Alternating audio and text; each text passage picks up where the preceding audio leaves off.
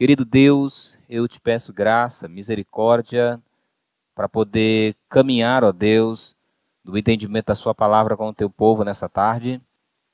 Que possamos desfrutar aqui da Tua palavra e encontrar esperança para lidar com esse pecado, esse mal que tem acometido muitas pessoas, que é a procrastinação. Que o Senhor possa abrir o nosso entendimento, que possamos compreender, ó Pai, este assunto na perspectiva da Sua palavra e assim crescer em conhecer o Senhor. Eu oro em nome de Cristo Jesus, o nosso Senhor e Salvador. Amém. Amém, queridos. Uh, abra comigo a palavra de Deus em Efésios, capítulo 5, versículos de 15 a 17. Nós vamos meditar inicialmente nesse texto. Ele tem algumas lições muito importantes para a nossa vida acerca dessa questão da procrastinação. Paulo, ele diz aos Efésios, no capítulo 5, versículos de 15 a 17. Portanto, vede prudentemente como andais, não como nécios, e sim como sábios, remindo o tempo porque os dias são maus. Por esta razão não vos torneis insensatos, mas procurais compreender qual é a vontade do Senhor. Nesse texto, o apóstolo Paulo, ele está caminhando para o fim da carta, no capítulo 6, e Paulo aqui vai destacar alguns princípios que são muito importantes sobre a conduta do crente, o caminhar prudente do crente, e ele vai fazer um contraste entre esse caminhar prudente do crente com o caminhar imprudente do nécio. Então, ele vai mostrar de maneira muito simples, de maneira muito objetiva, como é que exatamente esses caminhos se contrastam entre si. Então, Paulo vai destacar mais para frente da carta e destacando esses pontos muito importantes sobre como cada um ah, desses grupos devem andar. O prudente aqui ele representa o crente e o nécio ele representa uma pessoa que não tem um relacionamento com Deus, uma vida totalmente mundana, voltada para esse mundo. E quando eu estava olhando esse texto, estudando esse texto, isso foi assim mais forte ainda entender que a procrastinação está ligada a esse estilo de vida mundano, um estilo de vida que pertence não ao filho de Deus, mas ao ímpio, a esse estilo de vida que é contrário à palavra de Deus. Então, Paulo, ele vai nos ensinar aqui algumas lições muito importantes acerca desse texto. A palavra andar, ele vai se repetir aqui por sete vezes nesse texto, e a ideia dessa palavra é para descrever o ciclo completo de atividades de um indivíduo. Então, está ligado muito a essa questão da forma como essa pessoa vai andar. Olhando para esse texto, o apóstolo Paulo, é, eu extraí aqui três lições que, que serão importantes para a gente compreender a nossa vida, o nosso caminhar, o nosso andar e exatamente essa questão da procrastinação, como ela está ligada a isso. Paulo destaca no versículo 15: Portanto, vede prudentemente como andais, não como nécios, e sim como sábios. A primeira lição aqui é que Paulo vai nos chamar a fazer uma reflexão sobre quem a gente é por meio de nossas decisões ou atitudes. Nossas decisões, nossas atitudes, elas estão ligadas àquilo que a gente é. A, aquilo que a gente faz está ligado muitas vezes à forma como a gente entende a vida, entende a palavra, está ligado ao nosso caráter, muitas vezes. E o apóstolo Paulo, ele está destacando aqui, está chamando os irmãos a fazer uma reflexão e ver como eles estão andando. Porque o estilo de vida deles precisa ser um estilo de vida diferente dos descrentes. E a questão da procrastinação, ela está ligada a esse estilo de vida descrente. Essa não pode ser a conduta do filho de Deus. Então, olhar na sua própria vida, a sua caminhada, implica dizer que você precisa avaliar as suas decisões, o seu comportamento, as suas atitudes. Esse aspecto de deixar compromissos para amanhã, deixar coisas para depois, ele é o um aspecto muito forte na vida de um procrastinador. Daqui a pouco nós vamos ver uma definição mais clara sobre o que é a, que é a procrastinação, mas é relevante pensar um pouco sobre essa questão, como Paulo destaca aqui. Fazer uma avaliação da sua vida. Como é que é você hoje? Você é aquela pessoa que sempre tem adiado os compromissos, você é sempre aquela pessoa que sempre tem colocado uma desculpa para não avançar com o compromisso, você sempre vai adiando as decisões, empurrando com a barriga até quando der. Se essa é uma questão, saiba desde já que essa é uma atitude imprudente, uma atitude irresponsável e uma atitude contrária à palavra de Deus. Paulo chama a refletir. Como é que são as suas atitudes? Como é que é o seu andar? Quem é você através das atitudes? O seu comportamento, ele diz algo sobre você. Então, Paulo nos chama a refletir sobre nossas decisões. A segunda lição é que ele nos chama a mostrar a realidade dos nossos dias. Versículo 16: Remi o tempo, porque os dias são maus. É necessário, de fato, termos uma administração real, uma administração boa dos nossos dias, porque essa realidade de então é uma realidade má, é uma realidade em que o pecado é, cresce a níveis muito grandes, a, a sociedade é tomada por esse estilo de vida pecaminoso. Isso implica dizer que o nosso Deus, ele tem prazo determinado para julgar esse mundo. Então, se os dias são maus, a vinda do Senhor é iminente, é iminente, se todos esses fatores apontam para que um dia Deus vai julgar essa terra e a maldade dos homens, nós não podemos simplesmente viver os nossos dias como se eles não fossem importantes, não podemos viver os nossos dias sem essa ideia da urgência da vinda do Senhor. Entender que os dias são maus, que o Senhor vai julgar esses dias, implica dizer fazer uma avaliação da nossa vida à luz de nossas decisões diárias. Não podemos, em outras palavras, investir ou perder tempo com coisas que não são relevantes para o reino de Deus. Então precisamos remir o tempo.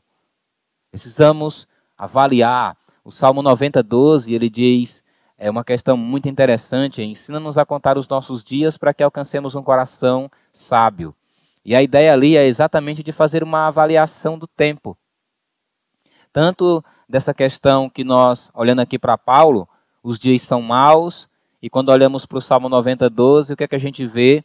Ele explicando no decorrer do texto que os dias eles passam voando e logo chega a velhice.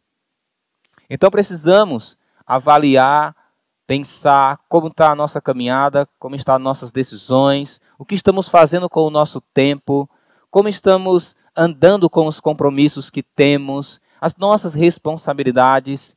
Todas essas coisas são relevantes, são importantes para o desenvolvimento da nossa vida como crentes, são importantes para espelhar e espalhar a glória de Deus mas são importantes, inclusive, sobretudo, para vencer esse pecado chamado procrastinação.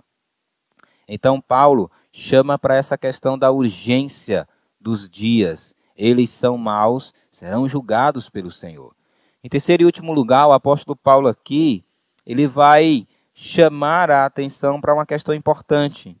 Por esta razão, não vos torneis insensatos. Que razão? Precisamos ver como estamos andando, que razão? Os dias são maus. Nós não podemos perder tempo. E ele diz: Por essa razão não vos torneis insensatos, mas procurai compreender qual é a vontade do Senhor. Essa é a terceira e última lição. Paulo nos exorta a entender qual é a vontade de Deus para a nossa vida. Entender a vontade de Deus para a nossa vida, nesse contexto de lidar com a procrastinação, é essencial. Porque quando não entendemos a palavra de Deus, quando não entendemos a vontade de Deus, nós ficamos alheios aos nossos desejos, ao nosso coração, para poder tomar decisões, avaliar situações e pesar qual delas é a mais urgente, é a mais necessária, é a mais importante. E aí começamos então a caminhar sem um padrão, sem um princípio claro do que Deus está dizendo para aquelas coisas, e aí podemos ter uma inversão de valores, aonde aquilo que é urgente e necessário fica em segundo lugar na nossa vida. Então, compreender a vontade de Deus é essencial para viver esses dias que são maus com discernimento, para caminhar prudentemente, para não vagar, para não naufragar nas águas da procrastinação. Então é extremamente importante conhecer a vontade de Deus. E é importante e relevante que se diga que a vontade de Deus, ela é uma vontade pré-estabelecida na palavra do Senhor. Tudo aquilo que você precisa conhecer sobre a vontade de Deus está na palavra dele. Nós vamos caminhar ainda dentro desse tema, entendendo algumas questões é, importantes acerca da procrastinação. É, qual é o significado e a ideia do termo procrastinação? Isso é muito importante para a gente entender. A palavra procrastinar tem a ideia de transferir para o outro dia, deixar para depois, adiar decisões ah, que são muito importantes e relevantes na nossa vida. O procrastinador é aquela pessoa que via de regra, é uma pessoa que sempre coloca um impedimento, ele sempre está adiando decisões, ele sempre está colocando em segundo lugar coisas que são importantes e substituindo coisas que são importantes por coisas que não são tão importantes assim. O procrastinador, ele vai ter essa, essa tendência. Então, a definição desse termo é exatamente essa: transferir para o outro dia. A ideia, né, ou o que é a procrastinação, precisa a gente entender também que a procrastinação ela não é apenas um problema de produtividade. Nós vamos entender que o procrastinador, quando ele adia decisões, ele vai se tornando uma pessoa improdutiva no seu dia. Mas não significa dizer que a essência ou a razão principal da procrastinação é simplesmente não ser produtivo. Pessoas podem ser produtivas, é, ou podem ser, na verdade, ocupadas e ainda assim serem procrastinadoras. O problema, ou a questão da procrastinação, a gente precisa entender que ele é um problema espiritual. Então, a procrastinação não é apenas um problema de produtividade, ele é um problema espiritual. O pastor Davi Cáceres ele tem uma colocação muito relevante e importante para essa questão do procrastinador. Ele destaca assim: um procrastinador é aquele que sempre tem algo a fazer. É aquele que sempre que tem algo a fazer, deixa para depois. Em muitos momentos, ele se assemelha a um preguiçoso, pois este busca sempre o momento de descanso e o procrastinador sempre adia aquilo que ele precisa fazer para satisfazer um desejo mais momentâneo, seja esse desejo o descanso ou outra atividade qualquer. Esse é o caráter do procrastinador. Via de regra, ele se assemelha bastante ao preguiçoso. Mas eu destaquei para você que um dos problemas do, do procrastinador é que ele pode ser uma pessoa ocupada, ele pode ser uma pessoa preguiçosa, e a gente vai ver exatamente alguns aspectos que estão ligados a esses dois extremos da procrastinação. O procrastinador preguiçoso. É, quando a procrastinação se manifesta na forma de preguiça, ela negligencia a produtividade em favor do entretenimento. É aquela. Desculpe. É aquela questão que, quando o procrastinador ele tem uma responsabilidade para fazer, e ele tem um desejo no seu coração de dormir um pouco mais. Ele acorda é, de manhã, ele olha para o seu dia, ele precisa chegar no trabalho sete horas, sete e meia, então ele acorda de certa forma até um pouco mais cedo, mas fica ali, ah, olha para o despertador, eu digo ainda tem ainda 30 minutos que eu posso dormir, e ele vai e dorme, fica um pouco mais, até quando fica em cima da hora para ele poder sair. E ele vai saindo, ah, totalmente atropelando tudo. Ele simplesmente coloca na frente da responsabilidade o desejo de se entreter. Às vezes ele negligencia responsabilidades simplesmente porque ele quer gastar um pouco de tempo mais no Facebook, assistindo mais uma série da Netflix ou ele passa muito tempo jogando videogame. Ou ela assistindo um pouco mais novela. Então, tem aquele discipulado para fazer, tal, naquele horário, 5 da tarde, e ele está ali às 4 horas da tarde. Bom, enquanto não chega a hora do discipulado, eu tenho aqui uma hora que eu posso me divertir um pouco. Afinal de contas, eu sou filho de Deus, afinal de contas, eu mereço um pouco de descanso, de entretenimento. Então ele vai jogando, vai jogando, e aí esse entretenimento ele acaba chegando a um ponto que você acaba gostando e olhando para a situação, eita, está chegando a hora, e aí ele está pedindo a Deus para que esse compromisso possa ser adiado, para jogar um pouco mais, para ficar um pouco mais, para assistir um pouco mais. O preguiçoso, ele vai simplesmente deixando com que as emoções, com que o coração dele a, negligencie a produtividade dele. Ele não consegue ser uma pessoa produtiva porque ele adia compromissos em prol do entretenimento. Então, isso é um problema, isso é um pecado muito grande. O procrastinador ocupado, ele é uma pessoa que é diferente do, do que a gente acabou de ver. Este se manifesta quando você negligencia as tarefas mais urgentes e importantes por tarefas menos importantes e mais fáceis de fazer. Você pode imaginar, por exemplo, o cidadão que tem a tarefa de estudar o sermão durante a semana e ele está ali ah, tendo essa responsabilidade de estudar o sermão. Isso é a tarefa urgente, é a tarefa mais importante para ele. Mas existem outras tarefas que são importantes, mas não têm o mesmo peso e a urgência dessa outra. Então, ele precisa estudar o sermão, mas ele vai lá no Hotmail, ou ele vai no seu e-mail e começa a responder alguns e-mails. E aí ele justifica o seu coração. Bom, estou fazendo algo que é importante, que é urgente, que é eu preciso responder logo essa pessoa. Mas ele já tinha reservado na sua agenda, ele já tinha reservado naquele dia aquele espaço para estudar. Ele começa a responder alguns WhatsApp. São questões importantes, mas ele está lá respondendo e ele vai negligenciando aquele tempo. O dia passa, ele não estuda e ele empurra para o outro dia sob um pensamento totalmente destrutivo, que é o pensamento de eu vou compensar. Em vez de eu estudar uma hora, amanhã eu estudo duas. E ele vai jogando. Vai jogando para outro dia. E aí, ele, em vez de estudar duas horas no outro dia, ele estuda 30 minutos, porque tem outras coisas para serem feitas. O procrastinador, ele tem essa capacidade de ir trocando aquilo que é urgente por aquilo que é menos importante. E ele vai se focando em fazer essas coisas, então ele se ocupa com muitas coisinhas pequenas, mas ele não faz aquilo que é urgente.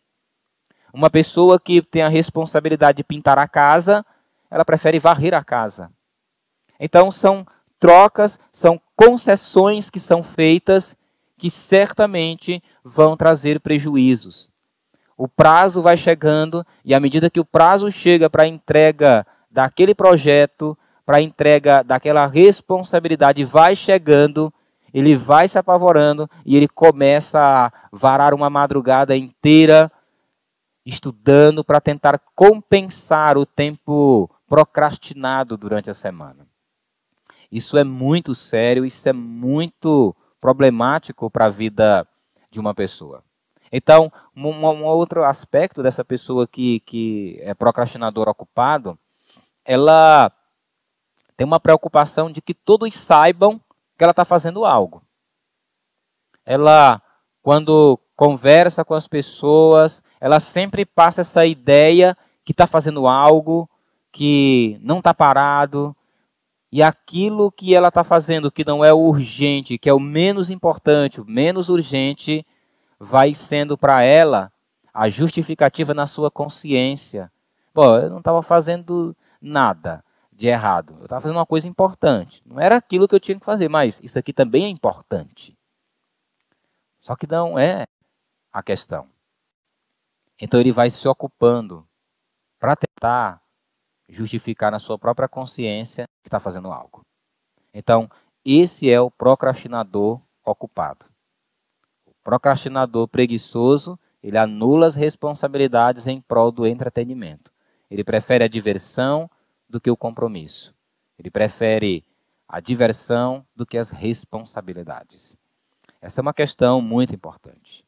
É, uma coisa interessante para a gente destacar também é que quando você vive em um desses extremos, isso vai trazer prejuízos para a sua vida. Prejuízos que vão atacar, ah, que vão chegar em várias áreas da sua vida. Então, quais são os prejuízos dela, né, da procrastinação para a sua vida?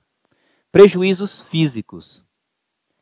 Os prejuízos físicos são cansaço, insônia, porque agora você vai ter que correr contra o prazo, você vai ter agora que correr dobrado para dar conta daquela responsabilidade, e isso vai provocar um cansaço. Você vai andar sempre cansado, com sono, porque você teve que ficar até as quatro horas da manhã para terminar aquele artigo, para entregar na faculdade, você teve que ficar até altas horas da noite estudando, porque você é, priorizou outras coisas durante o dia. E então as pessoas começam a destacar a, a importância de outras coisas durante a semana e aí tentam compensar. E os prejuízos são cansaço, insônia, alguns, alguns problemas de saúde, como pressão alta, gastrite, etc. É. Esses são alguns problemas físicos que vão sendo gerados por causa da procrastinação. Ela vai gerar aquele senso de acúmulo de responsabilidades na vida da pessoa. E ela anda com aquela sensação que está com um fardo nas costas o tempo todo. Então isso é muito prejudicial para a vida de uma pessoa. Há prejuízos espirituais também. É importante dizer que quando Deus nos cria é, e nós somos inseridos num contexto de igreja, de comunidade, Deus ele coloca em cada cristão dons e talentos que são importantes essenciais para a edificação de si mesmo e a edificação da igreja.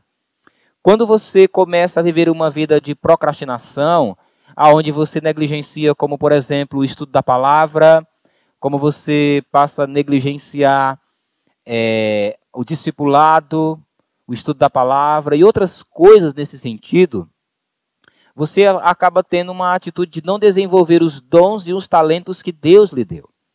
Por causa disso, você vai ter um prejuízo espiritual no seu relacionamento com Deus, porque você não amadurece. Uma atitude pecaminosa vai lhe impedir de desenvolver seus dons e talentos para a edificação sua, para a maturidade sua, para a edificação da igreja e para a maturidade da igreja. Então, é muito importante você entender que a procrastinação, ela destrói, ela impede a, não necessariamente destrói, mas ela impede a maturidade de um cristão. Você vê como é danoso esse pecado? A procrastinação é um pecado que luta contra a sua maturidade. Atrapalha o MDD, atrapalha devocional, o MDD, os estudos da palavra. Não quero estudar agora, eu acho que eu vou descansar um pouco a minha mente, porque afinal de contas foi muito puxado hoje. E então eu preciso agora ah, passar um tempo. Tem um detalhe interessante na vida do procrastinador, é que ele chega um determinado momento na vida dele, e quando ele tem um dia ah, muito cheio, ele tem esse senso na cabeça dele de merecimento. Ele trabalhou demais, ele, ele conseguiu fazer algumas coisas naquele dia, e aí ele agora chega em casa e ele tem toda a noite pela frente e ele diz: Bom, eu vou descansar agora um pouco, porque eu mereço. Entenda, não é pecado descansar. Esse é um princípio que Deus criou quando ele cria o mundo. Ele criou o sábado para o descanso e é importante o descanso. O que nós estamos colocando aqui é que o procrastinador ele negligencia responsabilidades em prol do descanso, do entretenimento. Em vez de produzir, ele prefere descansar. Em condições que ele, de fato, conseguiria produzir. Então ele tem essa consciência na cabeça dele, no coração dele, que ele é merecedor de descanso, ele é merecedor daquele tempo, ele é merecedor do entretenimento. E aí ele caminha para prejuízos muito grandes. A procrastinação, ela também traz problemas emocionais. É? Ela mexe com as emoções. Uma pessoa que não conseguiu entregar os prazos, nos prazos, as, a, as responsabilidades, ela não conseguiu cumprir no prazo, ela vai lidar com tristeza, com ira, com culpa, com ansiedade, com depressão, com justificação, com medo, com estresse. O estresse, na verdade, é uma palavra diferente para ansiedade, mas é a mesma coisa. É o mesmo pecado. Então, o procrastinador, ele enfrentará esse tipo de problema. Então, às vezes, você está lidando no seu discipulado com uma pessoa que vive constantemente lidando com tristeza, com ira, com culpa, e ele começa sempre a justificar que as coisas não dão certo para ele exatamente porque as coisas não cooperam, as pessoas não cooperam, né? o chefe não coopera, eu não, ah, nem mesmo Deus está cooperando com ele. Então é um comportamento muito comum essa justificação, a tristeza, a melancolia. Tudo isso, na verdade, é resultado de responsabilidades que foram negligenciadas, procrastinadas, e agora ele está lidando com a realidade dos dias. Ele é, por causa das atitudes dele, como a gente viu em Efésios, por causa do comportamento dele imprudente, na urgência dos dias que são maus, ele chega à conclusão exata de quem ele é. Ele não quer aceitar quem ele é. Ele negligenciou, ele procrastinou e ele tem esse problema de preguiça ou esse problema de ser ocupado, mas ambos ligados a esse aspecto da procrastinação. Então é muito sério. Quais são as causas principais da procrastinação? Quando eu falei lá atrás que a procrastinação ela não era a questão de um problema apenas de produtividade, é, isso é importante a gente entender, por quê? Porque se a gente entender que é só um problema de produtividade, é só dar uma coisa para a pessoa fazer que resolve. E não é assim. Como a procrastinação é um pecado, ela tem raízes pecaminosas envolvidas nela. E existem três ah, causas principais para a procrastinação. Todas três são pecados. A primeira é o medo, a outra é a preguiça e a outra é o orgulho. Essas são três coisas que, que são diretamente, que estão diretamente ligadas a essa questão da procrastinação. As pessoas, por causa do medo, e o medo aqui é tanto o medo de não dar conta da responsabilidade, quanto o medo dos outros. É aquela questão do desejo de, de agradar os outros, de construir uma imagem, e quando essas coisas são colocadas em risco, a pessoa tem medo de assumir certas responsabilidades. Então, a, a questão aqui do medo, eu lembro muito de, uma, de um princípio que Jesus estava ensinando, lá da, de Mateus 25, de 24 a 25, que é a parábola dos talentos. Ele dá o talento para cada um de acordo com a capacidade de administração. O cidadão conhecendo, um dos cidadãos, o que recebeu menos, conhecendo quem era o seu senhor, ele prefere pegar o talento dele e enterrar na areia e esperar o dia que o senhor dele vai voltar para poder entregar para ele. E ele diz: Porque eu sei que o senhor colhe aonde o senhor não plantou, que o senhor é assim, assim, assim. Eu escondi meu talento na terra. E está aqui de volta o seu talento. E ali ele vai fazer uma repreensão para ele como um servo malvado. Por causa do medo de quem era o Senhor, ele simplesmente negligenciou a responsabilidade de administrar o talento. Então isso é sério. Porque essa é uma das causas. Muitas pessoas, elas se tornam procrastinadoras por causa desse temor de homens no coração. Então, a gente está colocando aqui a questão da, das causas e, e como resolver. Então, a outra questão é a preguiça. A preguiça está relacionada diretamente a essa questão da, da procrastinação.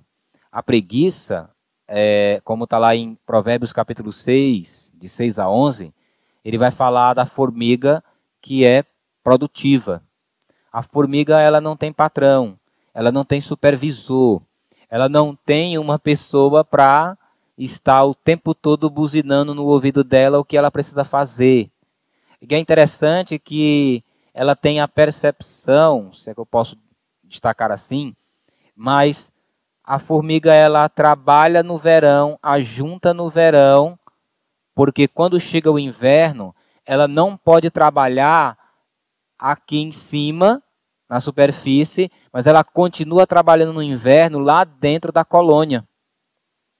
Então ela é alguém que sabe remir o tempo. Ela trabalha o tempo que ela precisa para estocar e quando chega o inverno, elas não podem trabalhar lá fora porque senão morrem, elas trabalham dentro, protegidas. E essa é uma questão importante. O preguiçoso, ele é alguém que que está ligado à procrastinação, a preguiça está ligada à procrastinação e esse problema da esse pecado da preguiça, ele é um pecado tão assim escancarado hoje, o que me incomoda é que as pessoas falam desse pecado de uma maneira tão especial. Eu vejo as pessoas falando da preguiça sorrindo. É? Eles dão aquela, eles bocejam, abrem os braços e dizem, ah, hoje eu estou com uma preguiça, como se isso fosse uma coisa bonita de se ver. Isso é um pecado sério, grave, que tem proporções fortes para a sua vida. Então, o jovem, o adolescente, ou mesmo adulto que vive esse estilo de preguiça, ele está simplesmente adiando a dor para si mesmo e o que é pior, para outras pessoas. Então, o que a gente tem acompanhado às vezes de conflitos, é, algumas esposas tristes, chateadas, porque o marido passa o tempo quase que todo jogando videogame. Isso é preguiça. Não é pecado você desfrutar do lazer, do entretenimento. Mas como uma pessoa que é chefe de família, e aí ela diz assim: Não, mas eu não tenho emprego. E eu já procurei, então vou me divertir enquanto eu não acho. Essa é desculpa. Esse é um pecado de preguiça. Preguiça é um pecado tão grave quanto qualquer outro pecado apontado pela palavra de Deus. Então, uma das causas é a preguiça. A terceira causa é o orgulho. Então, lá em Tiago, capítulo 4, de 13 a 16, nós encontramos Tiago falando desse orgulho e destacando pessoas que estão planejando fazer coisas. É, amanhã nós iremos à cidade tal, compraremos, venderemos, teremos lucro e voltaremos. E aí Tiago diz que eles eram pessoas que se de certa forma, se alegravam com as suas arrogantes pretensões. Então, o procrastinador, ele é sempre uma pessoa que acredita que o amanhã vai fornecer uma oportunidade melhor para ele do que hoje. Essa é a mentira sutil do orgulho no coração do procrastinador. Ele não sabe o que é que ele vai ter amanhã, mas ele acredita nisso. Ele deseja isso. Nós não sabemos o que vamos ter amanhã, nós sabemos o que temos hoje e nós precisamos caminhar no hoje. Basta a cada dia o seu próprio mal. Precisamos ser produtivos com o dia de hoje. Essa é uma questão relevante. E o orgulho dessa arrogante pretensão de acreditar que, que o amanhã vai dar certo e ele já planejou, está tudo certinho lá, ele não tem essa certeza. Uma outra questão do orgulho é que uma pessoa. Deixa me colocar no, de, uma, de uma outra maneira mais clara. Você tem uma pessoa, tem uma pessoa que ela é muito inteligente. E ela tem um trabalho da faculdade para entregar, ela tem um artigo. Esse trabalho foi marcado há 15 dias atrás e o prazo de entrega dele é segunda-feira. E aí, essa pessoa ela passou todo esse tempo sem tocar nesse artigo. E ela é uma pessoa inteligente. Então ela simplesmente, quando é domingo, 10 horas da noite, ela senta na frente do computador e ela fica até 2 horas da manhã, 3 horas da manhã, e conclui o artigo. Ela pega o artigo, leva para a faculdade, o professor olha, avalia e ela tira 10. E ela fica se achando o máximo. Isso é um orgulho. Porque a questão do fato de que uma pessoa é inteligente e ela consegue fazer em menos tempo, essa é a armadilha sutil. Porque ela foi empurrando com a barriga, empurrando com a barriga, até chegar o dia que ela se acha capaz de fazer. Ela vai sempre trabalhar com a organização, a desorganização. E pessoas assim vão ter muito problema de resolver questões do coração. Porque elas vão adiando os pecados para resolver os pecados, vai adiando, porque na cabeça dela é muito simples. Não, na hora que eu quiser, eu mudo. E aí, enquanto ela não quer mudar, a pessoa que está envolvida com ela vai sofrer no relacionamento.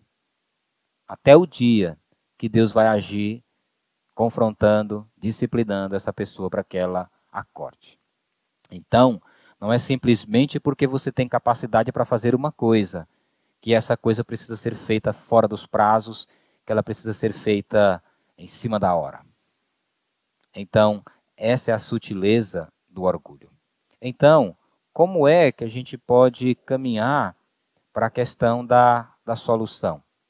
A questão de resolver o problema dessas raízes da, da procrastinação, o medo, por exemplo, como eu estava destacando, a questão do, do medo, ali é um medo muito mais ligado ao temor de homens.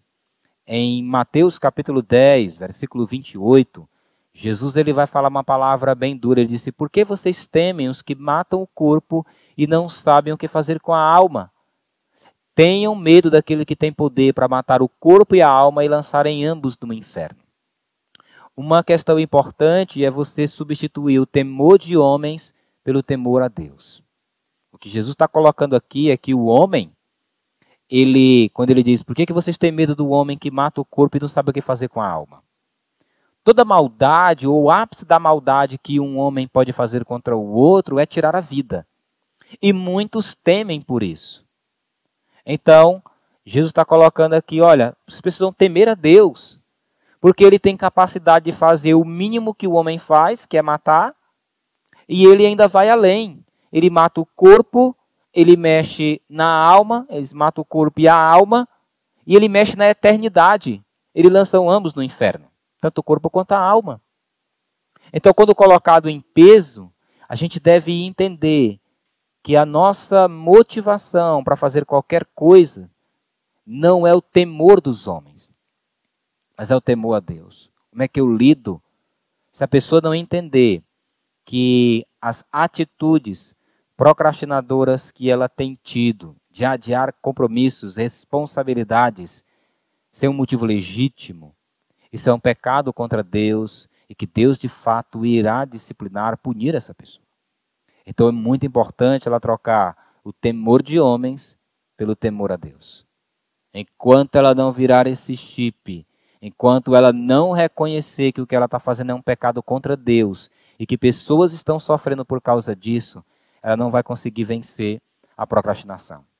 Não é apenas estabelecer agenda, não é apenas estabelecer uma rotina, não é apenas estabelecer responsabilidades. Isso é útil e é importante.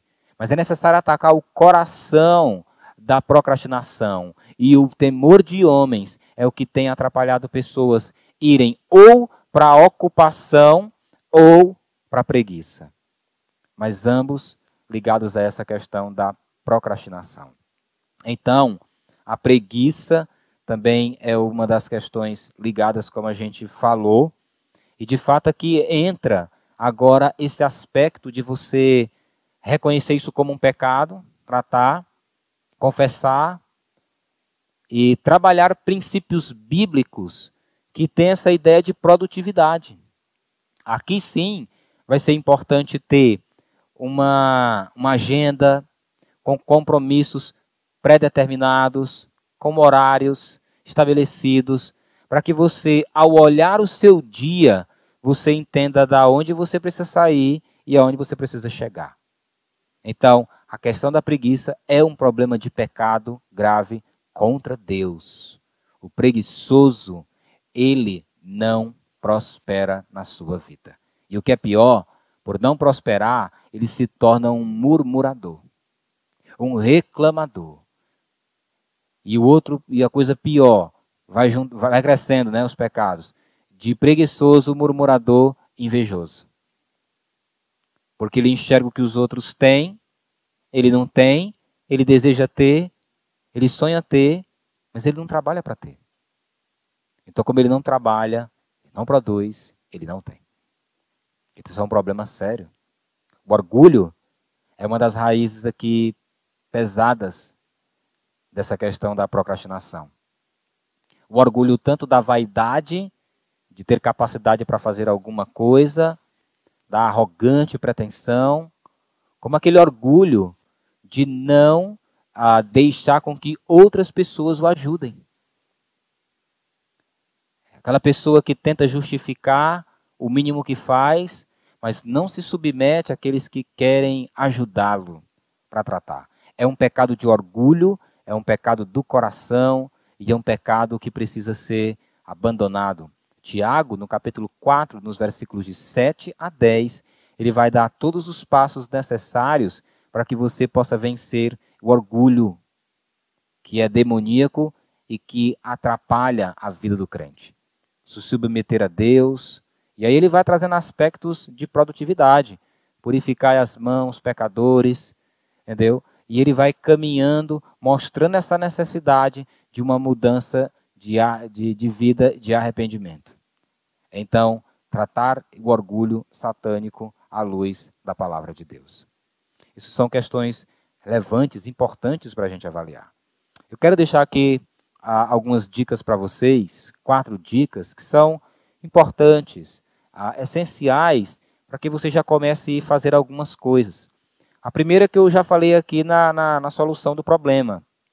Você precisa tratar a procrastinação como um pecado que está atrapalhando o seu relacionamento com Deus. Então você precisa saber em que áreas da sua vida é, você está procrastinando por qual motivo.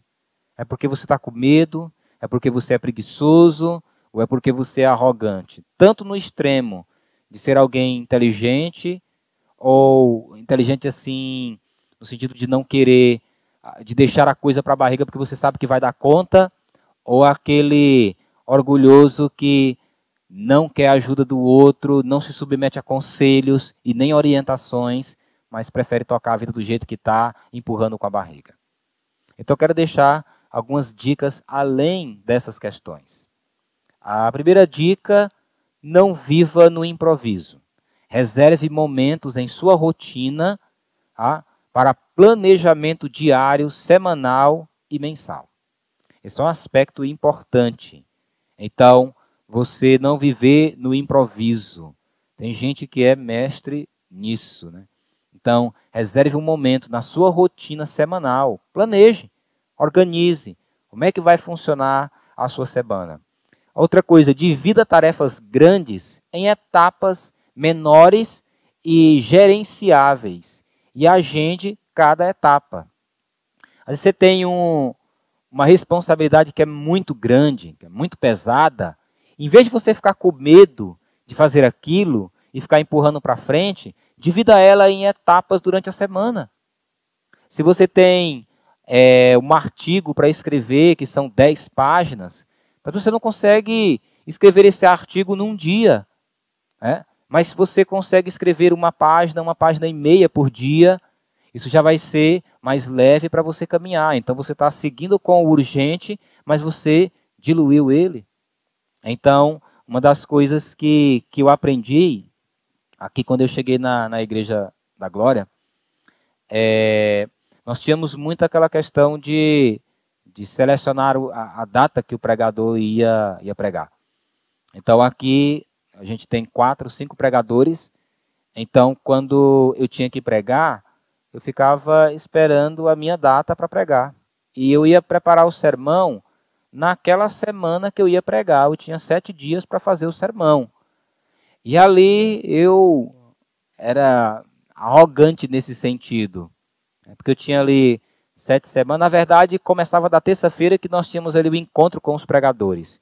E aí levava o esboço do sermão para fazer uma avaliação.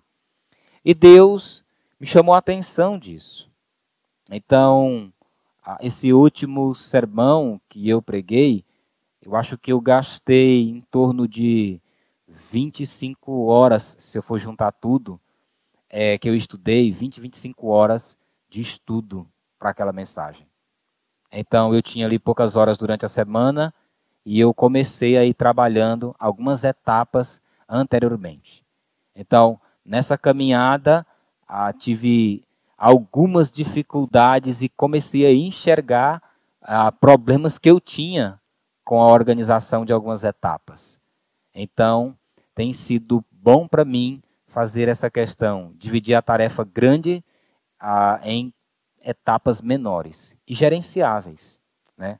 coisas que são mensuráveis. Não subestime o tempo que cada atividade requer. Em outras palavras, não troque. É aquele tempo, fique naquele tempo. É, não é porque é pouco ou porque é muito, se foque nele e se determine a gastar aquele tempo inteiro. Concentre-se em uma coisa de cada vez e leve cada tarefa ou etapa até o fim. É. Esses são alguns conselhos que estão no site Conexão Conselho Bíblico, né?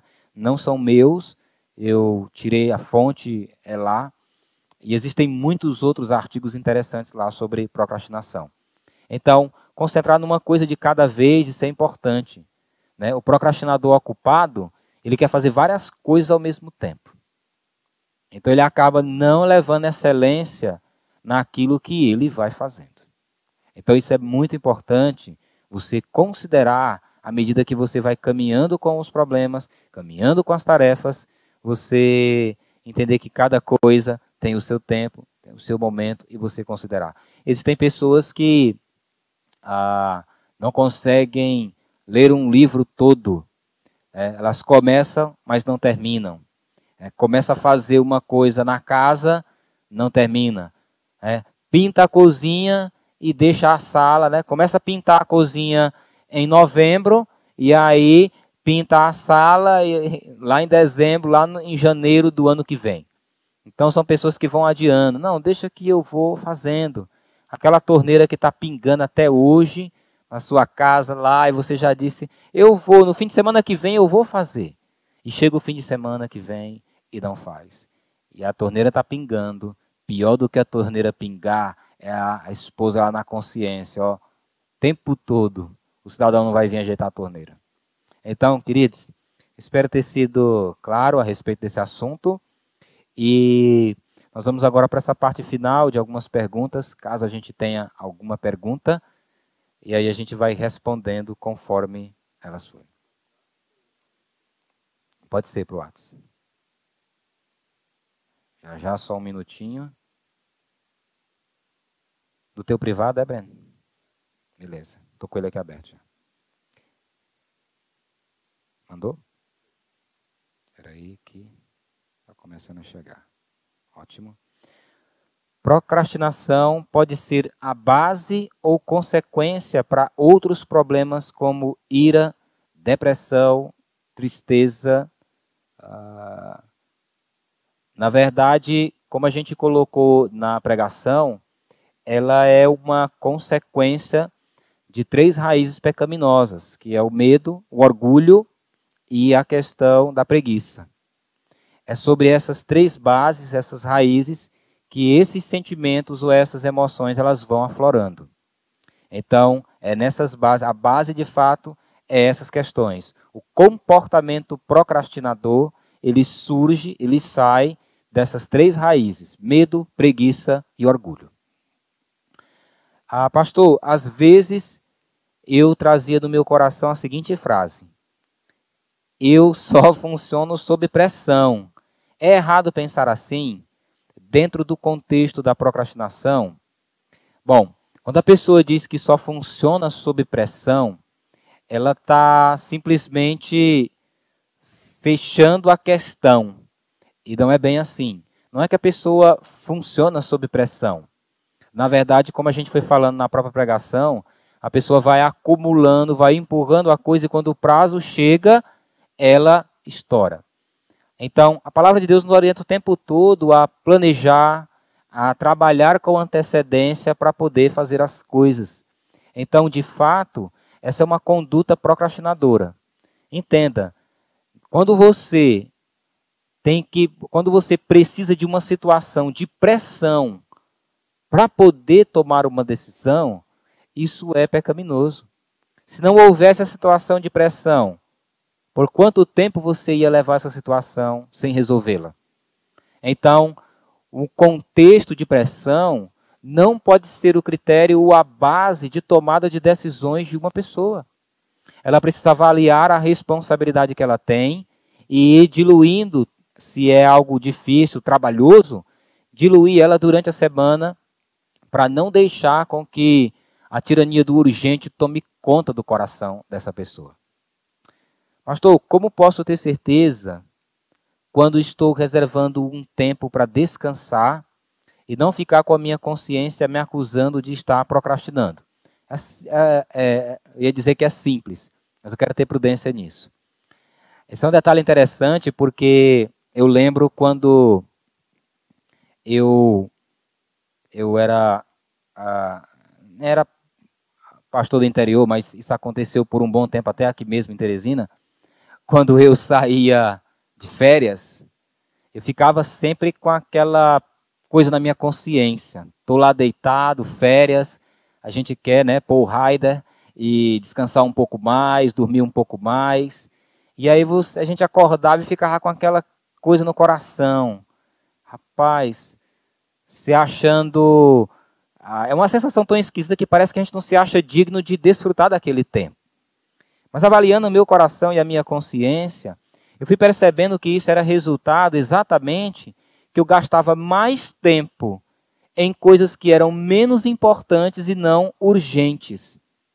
Então, quando eu comecei a fazer a substituição dessas coisas, eu gastava mais tempo exatamente no que era urgente, importante, real, a minha consciência ficava tranquila, porque quando isso vinha à tona, na minha cabeça, estava lá balançando na rede, ou assistindo um filme quando eu estava de férias, ou no meu momento de, de lazer com a minha família, e vinha isso, eu descansava no princípio da palavra que eu fui produtivo no tempo que Deus me permitiu ser. Então, essa atitude, ela aponta algumas coisas do nosso coração. Né? Ela aponta, talvez, para essa questão de que você não se acha merecedor de descansar. Aponta para essa questão de que você não conseguiu a dar mais atenção àquilo que era urgente, gastou mais tempo no que era menos urgente e agora sua consciência está acusando você dessas coisas. Então, você só precisa avaliar como é que você pode ter certeza que esse tempo não é uma procrastinação. Quando você faz uma avaliação do que você tinha para fazer de urgente e você conseguiu ser produtivo e concluir as tarefas que você tinha. Então, quando eu olho para a minha semana, eu tenho uma segunda-feira de descanso. Então, às vezes, quando eu, quando eu olho a semana, é, eu considero, de todas as coisas da minha agenda, eu considero coisas que são importantes para a minha vida ministerial. Então, eu tenho meus aconselhamentos, os estudos da palavra, as questões de acompanhar os líderes das células, a, e antes tinha a questão de supervisor, mas agora eu acabo sendo supervisor. Então, essas coisas para mim, né, o discipulado, essas coisas são as mais urgentes e as mais importantes. Eu não posso negligenciar nenhuma delas em detrimento de qualquer outra coisa menos importante. Então, quando eu chego no meu dia de descanso, que eu olho a semana e eu consegui caminhar com essas coisas, eu não vou ter essa preocupação de olhar para a semana e ficar agoniado: será que eu fiz, eu não fiz? Não vou ter essa questão. E acho que também é importante para você olhar a coisa assim e entender que se você fez aquilo que é urgente, isso não vai atentar contra a sua consciência. Qual é o erro? É a gente achar que podia ter dado conta de todas as coisas durante a semana, inclusive as coisas que aconteceram que não estavam na agenda, que não estavam no roteiro que a gente tinha. Eu descanso muito na soberania de Deus, porque aquilo que eu tinha para fazer, eu fiz. Eu me programei para fazer, eu me planejei para fazer, eu me esforcei para fazer.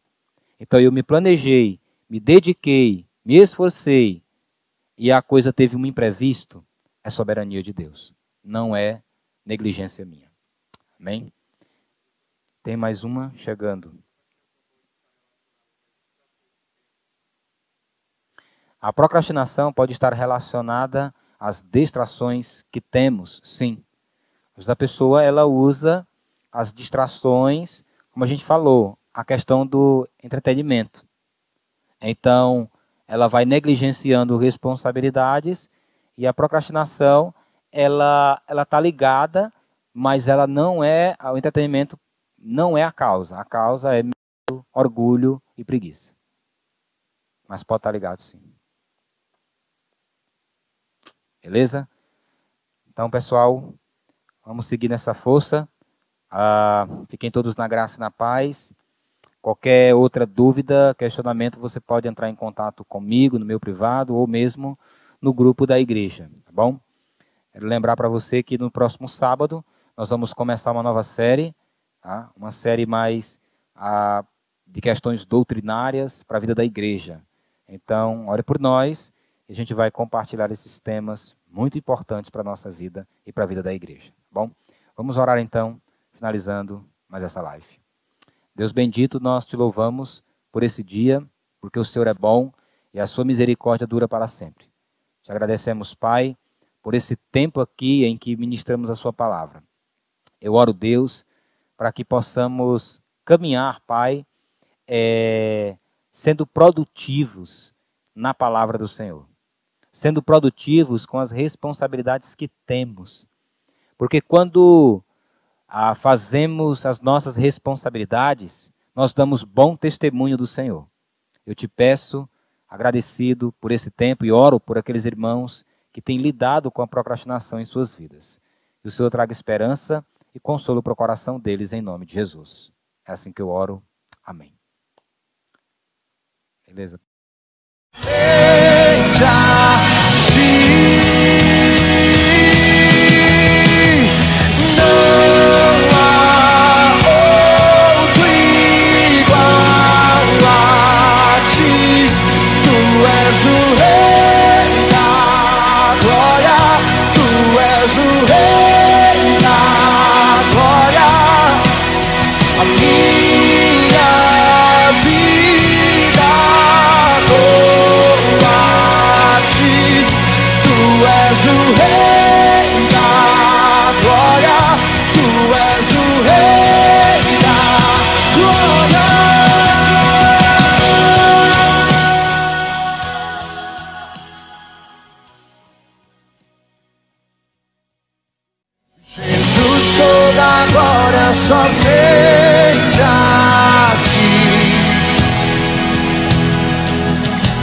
Jesus toda glória somente